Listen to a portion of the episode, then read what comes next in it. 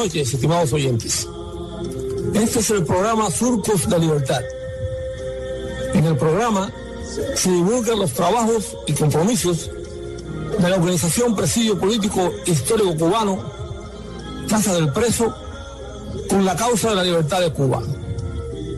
En este espacio compartimos opiniones e informaciones y servimos de vehículo de divulgación para las denuncias y actividades de la resistencia interna y de la oposición legítima que en la isla luchan por el cambio verdadero hacia la democracia. Produce y dirige quienes habla. Luis González Infante, preso político número 34028. Estimados oyentes, en muchas ocasiones nos preguntan y nos preguntamos cuántos presos políticos hay en la Cuba de Castro comunista. Nosotros mismos, que estuvimos en prisión, nos es difícil dar, dar a conocer el número de los prisioneros políticos que pasaron por esas cárceles. Y aquí en el boletín del movimiento 30 de noviembre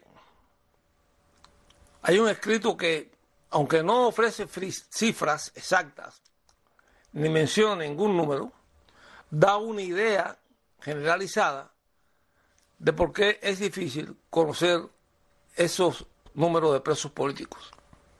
Así dice un fragmento del escrito que encontramos.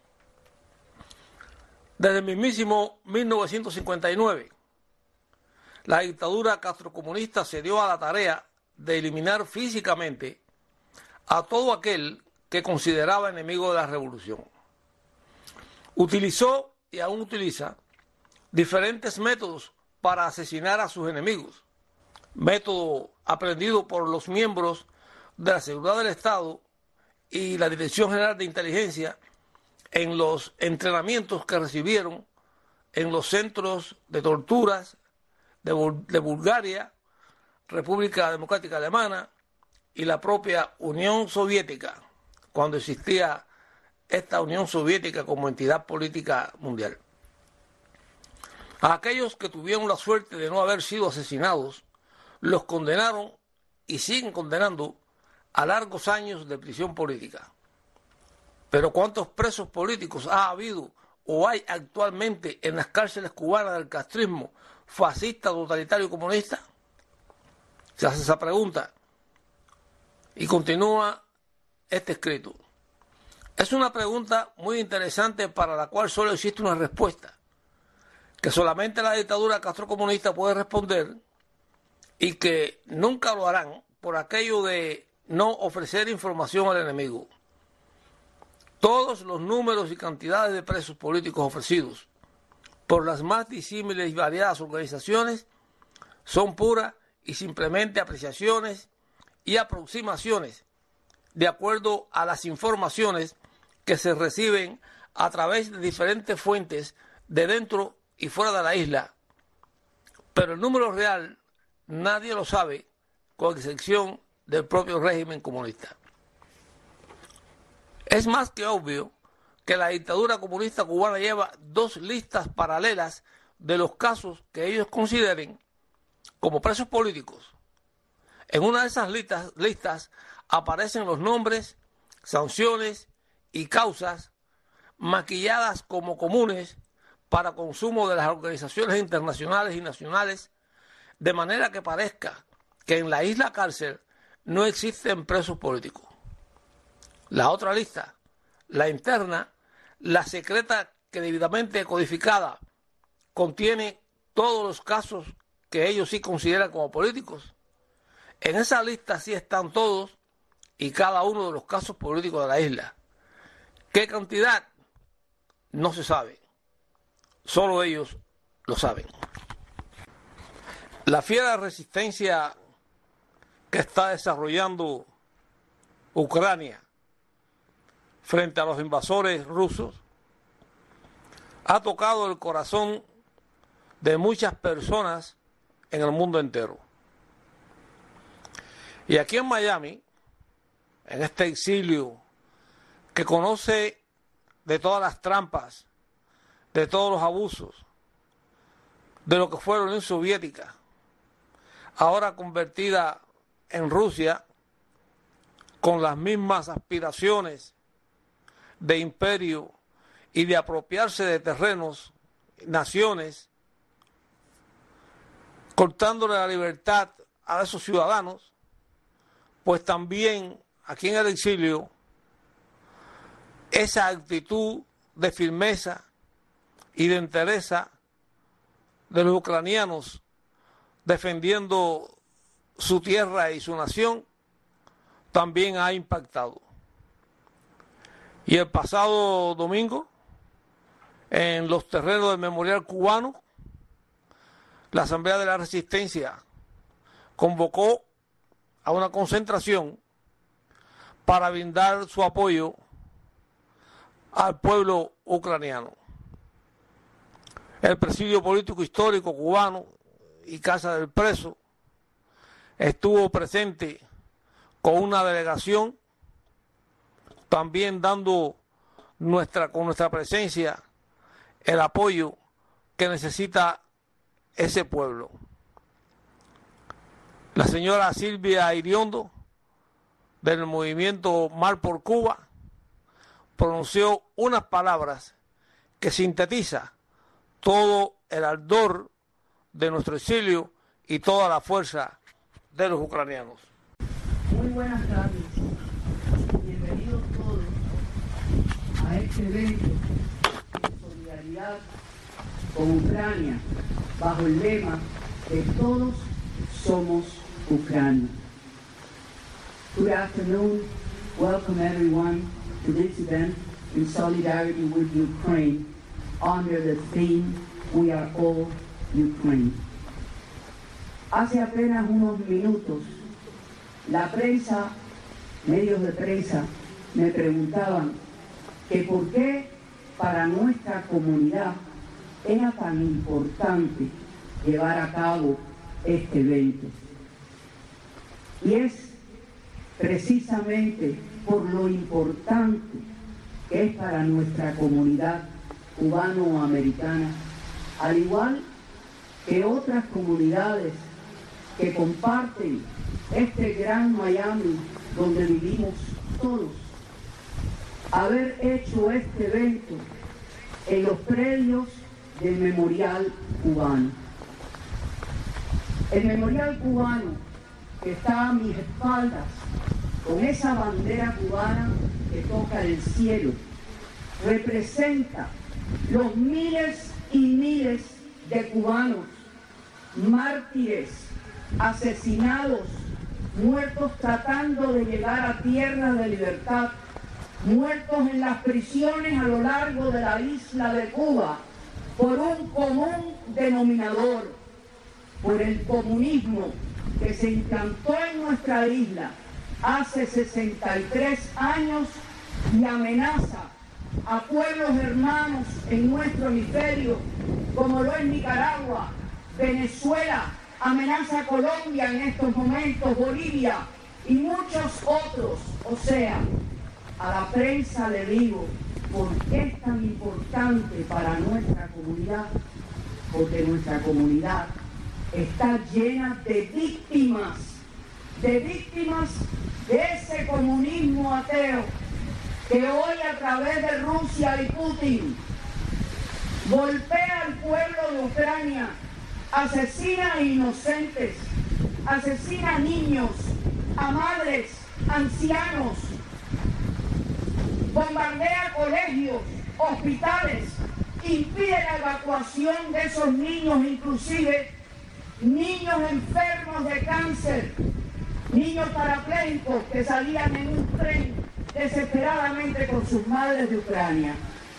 Es por eso que para nosotros, cubanos americanos, y para otras comunidades que han sentido el mismo látigo en sus países de origen y que han venido refugiados a este país que nos abrió los brazos para recibirnos con amor con comprensión y con apoyo que estamos hoy aquí.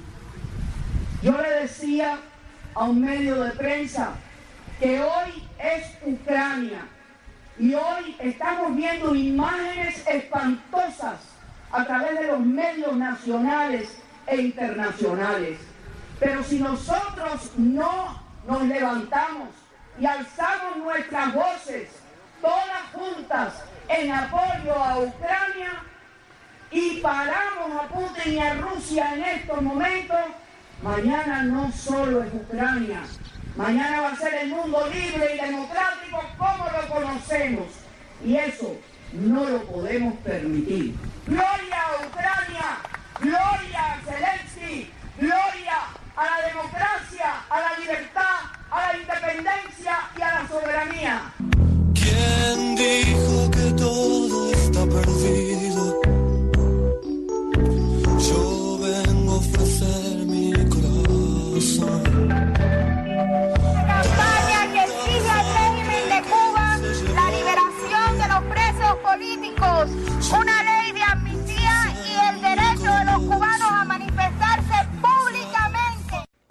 diferentes ocasiones en que el pueblo de Cuba ha sido avasallado por la represión de la tiranía castrista y en otras situaciones por la escasez y las dificultades que está pasando nuestro pueblo, sectores del exilio han solicitado, han pedido, han trabajado por obtener o que se logre una intervención humanitaria.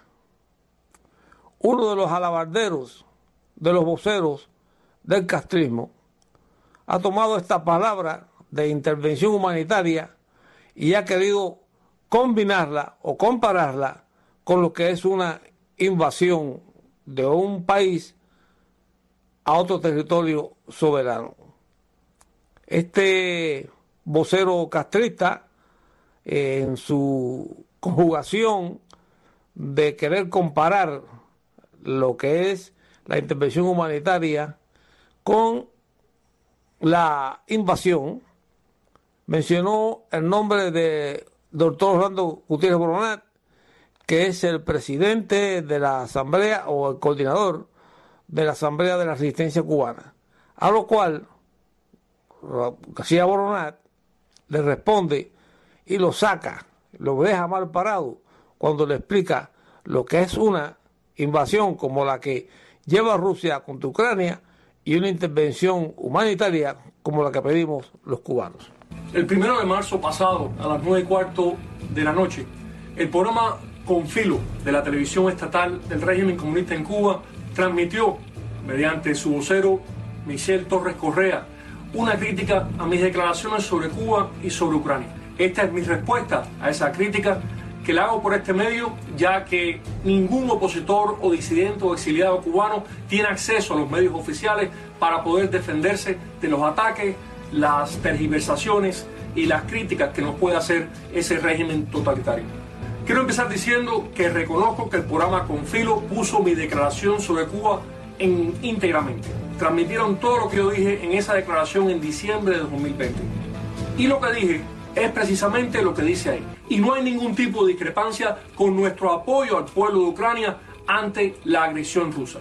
¿Por qué? Porque en el caso de nuestra declaración sobre Cuba, dijimos lo que dijimos para impedir una masacre. Y en el caso de Ucrania, hemos dicho lo que hemos dicho precisamente porque estamos en contra de la masacre perpetuada en contra del pueblo ucraniano por esta invasión militar de Rusia. La soberanía surge del pueblo, del pueblo en libre ejercicio de todos sus derechos. Un gobierno recibe o se le delega por parte del pueblo ciertas funciones clave necesarias para la colectividad. Ese es un gobierno legítimo. Lo que tenemos en Cuba es un régimen ilegítimo. Tomó el poder hace 64 años prometiendo elecciones libres multipartidistas en 18 meses. Todavía estamos esperando. Es un régimen que no respeta ninguno de los derechos y libertades naturales del pueblo de Cuba y se ha pasado toda su existencia en el poder reprimiendo, asesinando y exiliando, desterrando a toda la población. Y no solamente eso, es un régimen que no ha respetado ni la soberanía de su pueblo, ni por supuesto la soberanía de los pueblos del mundo. Nosotros respaldamos a Ucrania frente a la agresión rusa en primer lugar porque es un gobierno que ha surgido de comicios libres multipartidistas reconocidos internacionalmente, porque es un país con una sociedad civil vibrante que hace pleno ejercicio de su libertad de expresión para poder construir un futuro diferente para ese país, porque es una democracia que aunque es imperfecta y los primeros en reconocerlo son los ucranianos, está haciendo enormes esfuerzos para poder elaborar, construir un orden nuevo desde la libertad. Por todas estas razones, nosotros respaldamos a Ucrania. Pero también hay una fundamental. Ucrania jamás ha invadido a nadie. El régimen que impera en Cuba ha promovido y ha respaldado invasiones e insurgencias terroristas en Nicaragua, en El Salvador, en la República Dominicana, en Venezuela, en Colombia, en Chile, y puedo seguir mentando países en los cuales la injerencia armada del castrismo se ha hecho sentir. El régimen castrista envió tropas para invadir a Angola y a Etiopía, inmiscuyéndose o en guerras civiles nacionales o en conflictos entre países africanos, siempre al servicio de la Unión Soviética. Hace solo pocas semanas, el presidente de Angola tuvo que reconocer la participación de las tropas castristas en una masacre de miles de angolanos en Luanda en 1977. Además, ¿dónde fue que murió Che Guevara?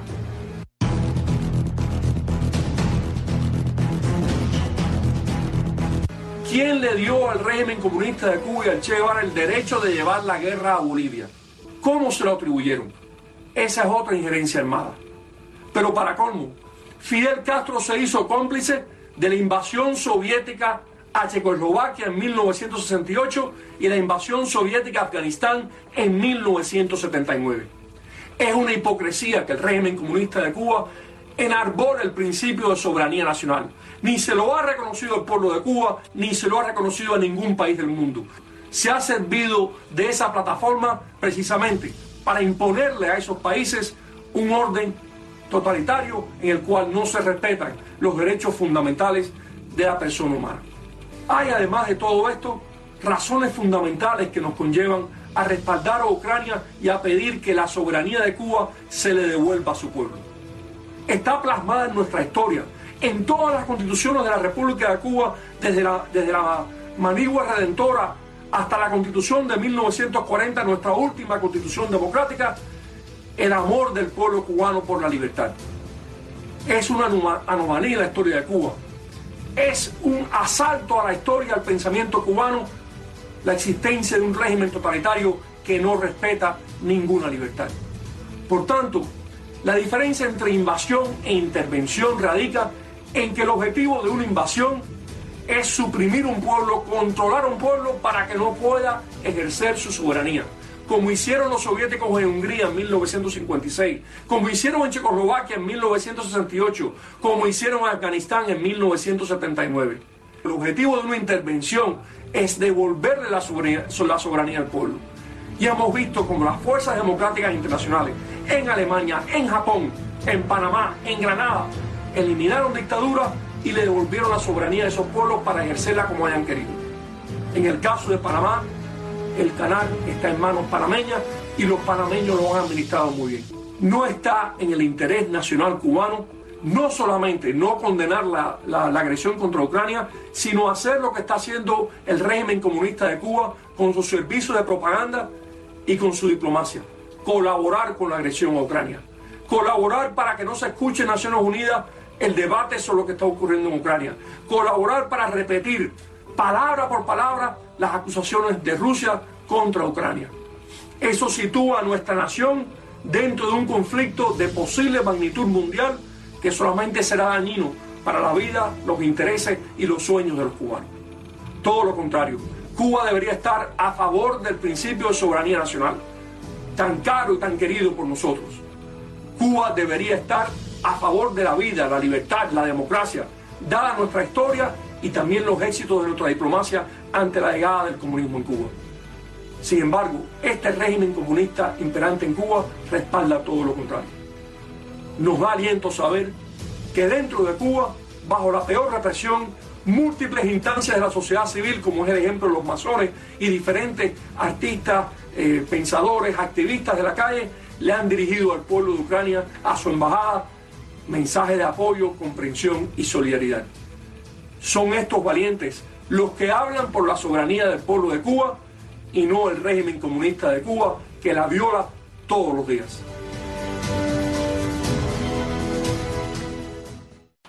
Y mientras los cubanos siguen escapando de la isla Granel, en la misma medida, los manifestantes y las manifestantes del 11 de julio también siguen siendo acosadas, reprimidas y ahora también condenadas. Y este es el caso de las hermanas María Cristina y Angélica Garrido Rodríguez, que fueron sentenciadas a siete y tres años de privación de libertad, respectivamente, por participar en la protesta del 11 de julio en Quibicán, Mayabeque. Así lo dio a conocer Michael Valladares, esposo de María Cristina, en su perfil de Facebook y agregó que los abusos, las golpizas y torturas contra ellas dos se deben a delitos fabricados por Gervasio Escalona Escalona, oficial de la policía de Quibicán. Valladares asegura que Escalona le creó el delito de atentado a María Cristina por un altercado en el que la involucró, dijo, a pesar de que los demás oficiales en el acto del juicio confesaron que María Cristina nunca estuvo en el parque por la noche el día del 11 de julio. En conversación, también el activista y representante del Partido Republicano de Cuba, en Pinar del Río, dijo que ya las hermanas conocen de la sentencia y que están tranquilas porque se saben inocentes. Las sanciones representan una rebaja de las peticiones finales fiscales iniciales de 15 años de privación de libertad a María Cristina y 10 a Angélica por los delitos de atentado, desacato a la autoridad, propagación de epidemia, asociación para delinquir y desorden público. Ella se siente firme, pero se siente más alegre por la hermana, porque ella prefiere que la hermana salga y ella quedarse allí, dijo Guayadares, refiriéndose a su esposa. Para el activista, María Cristina era la persona que había que silenciar, pero ella sabe que es inocente, que sus hijos y familia saben que ella no es una delincuente. Y ahora más que nunca está más firme a la causa. A ella no la van a doblegar. Las hermanas Garrido fueron violentamente detenidas el 12 de julio con relación con las protestas del 11 de julio. En estos ocho meses de encierro han sido confinadas a celda de castigo, recibido golpizas, interrogatorios y amenazas, especialmente María Cristina, quien es vista por las autoridades como líder de la manifestación de Kibicán, según reiteradas denuncias de su familia. Tanto María Cristina, de 41 años, como su hermana Angélica, de 39, son madres de tres y dos niños, respectivamente, que se encuentran al cuidado de la familia. Ambas forman parte del grupo de 74 mujeres presas en Cuba, de un total de 747 prisioneros por motivos políticos y de conciencia, tras las multitarias, tras las multitudinarias protestas del verano, de acuerdo al subregistro de justicia 11 de julio. Es necesario tener los ojos puestos sobre todos estos represores, no solamente ya los que están juzgando a las muchachas o a los hombres que protestaron el 11 de julio, sino también a los uniformados que se prestan a formarle estos casos. Y así, estimados oyentes, hemos llegado al final del programa de esta noche. Les enviamos un fraternal saludo a nuestros compatriotas identificados con la libertad de Cuba, a los prisioneros políticos actuales y en particular a nuestros hermanos del presidio histórico en la isla. Los invitamos a que nos reencontremos la próxima semana por estas ondas radiales. Pueden comunicarse con nosotros por nuestro teléfono 305-858-3789 o por nuestro correo electrónico ppchistórico.com. También pueden visitar nuestra página en Facebook Presidio Político Histórico Cubano, Casa del Preso. Gracias por la sintonía y hasta entonces.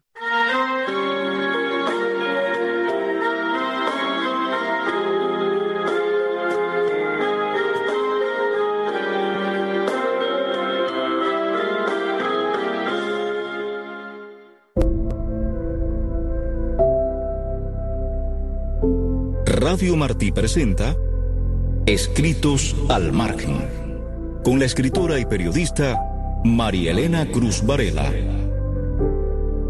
Iraida Iturralde nació en La Habana, Cuba, en 1954 y tan pronto como en 1962 llegó a los Estados Unidos acompañada únicamente por su hermanito como parte de la operación Pedro Pan. Dicen, y tal vez sea verdad, que la poesía nace del conocimiento y la comprensión profunda que proviene de las experiencias dolorosas. Quizá este desarraigo a edad tan temprana despertó en Iraida sus dos pasiones, la política como ciencia, especialidad de la que se graduó en la Universidad de Nueva York, y la poesía, de la que se ha ido graduando en cada verso, en cada poema, en cada libro publicado. Ha dirigido y fundado revistas literarias y tiene varios libros publicados recibidos con aprobación por la crítica tanto en inglés como en español. Entre las actividades de esta poeta profundamente cubana está haber sido cofundadora y además presidenta por varios años del Centro Cultural Cubano de Nueva York. Su poesía, íntima y serena, viene envuelta en la suave melancolía de los desterrados, de quienes hemos tenido que agrupar esa sustancia de la que estamos hechos y cargarla a la espalda, junto al primer juguete, la primera caricia familiar y el primer frasco con la arena de la primera playa. Pasaje de la niña muda. Vengo a recoger mi infancia, mi frágil permanencia, donde no hay nada que inmuta el sonido de los pájaros Vengo a recoger un cálido espesor de mirlos, el cántico lejano de mi primer poema, donde las palabras son tiernas andanzas de conciencia y aún pienso que soy un ave en el recinto. Vengo a recoger mi infancia, me detengo. Un hombre en la mañana me adivina con los ojos, sabe que me ensancho en su recodo. Al fondo, el arco iris de los peces ya le anuncia que vengo a su despacho Siente que ando revoltosa, embriagada por la vida, pero él finge que no escucha, que desconoce este sonido descalzo de mis pasos, que ignora que lo busco como un grillo inquieto a robarle sus papeles y abrigarlo en mi arrebato. Vengo a recoger mi infancia, mi frágil permanencia. Los folletines de mi padre son de mil colores. Apenas leo y las letras se suponen insignias misteriosas del verso en el espacio. Ahí sola afuera, un aura refulgente ilumina el pasillo que da al patio, pero a ratos me estremezco. Un extraño caduceo está impreso en los cuadernos, los papeles infinitos que reposan ordenados en la mesa de su cuarto. Vengo a recoger mi infancia y deseo que mi padre sea un halcón que bese el cielo y afanoso, regrese como un ángel voraz entre las plantas, pero el hombre que me mira es sabio e inocente.